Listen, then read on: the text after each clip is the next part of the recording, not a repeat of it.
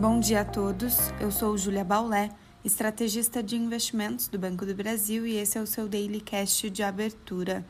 Hoje é segunda-feira, dia 18 de outubro de 2021 e os mercados internacionais estão na defensiva, com as bolsas apresentando quedas nessa manhã, enquanto o índice DXY, que mede o comportamento do dólar frente às principais moedas do mundo, segue em alta.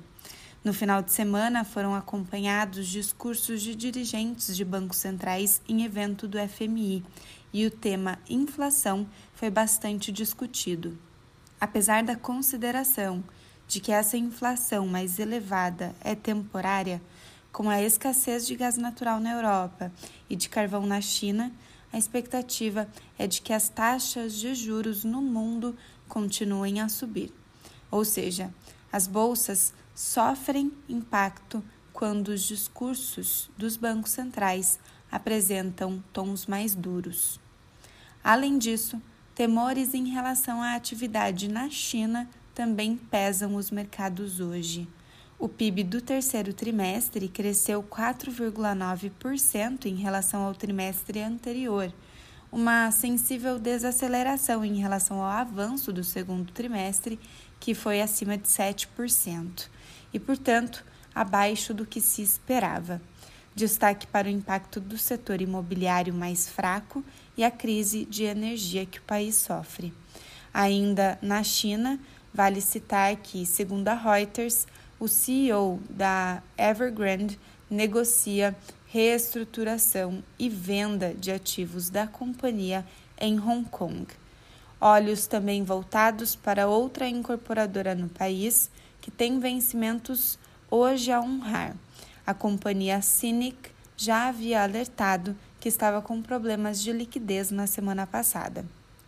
Nas commodities, o petróleo continua em alta e para a semana os investidores aguardam balanços corporativos das high-techs nos Estados Unidos, enquanto os destaques para a Europa são os dados de inflação para a zona do euro e Reino Unido.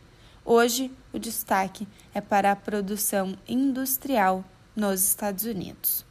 No Brasil, a semana é mais fraca em termos de indicadores econômicos e os investidores devem olhar mais para a agenda política e o noticiário. Nesse sentido, destaque para a PEC dos precatórios, que poderá ser aprovada na Câmara essa semana e abrir espaço para outras discussões, como o orçamento para o novo Bolsa Família. Ainda alerta para o estado de greve declarado no sábado pelos caminhoneiros. A classe pede que o governo atenda suas reivindicações em 15 dias. Do contrário, ameaçam iniciar movimento de paralisação a partir do dia 1 de novembro. O cumprimento do piso mínimo do frete rodoviário, a aposentadoria especial a partir de 25 anos de trabalho e a mudança na política de preços da Petrobras são as três principais reivindicações. Sobre a retomada das chuvas no Sul e Sudeste, o Ministério de Minas e Energia, a ANEEL e a Associação de Distribuidoras terão reunião nesta quinta-feira para discutir reajustes tarifários. Para os mercados locais hoje, o mau humor externo pode pesar na abertura dos mercados, especialmente pelos dados fracos vindos da China.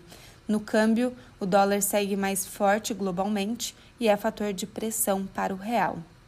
Alguma cautela também é justificada pelo cenário local já citado.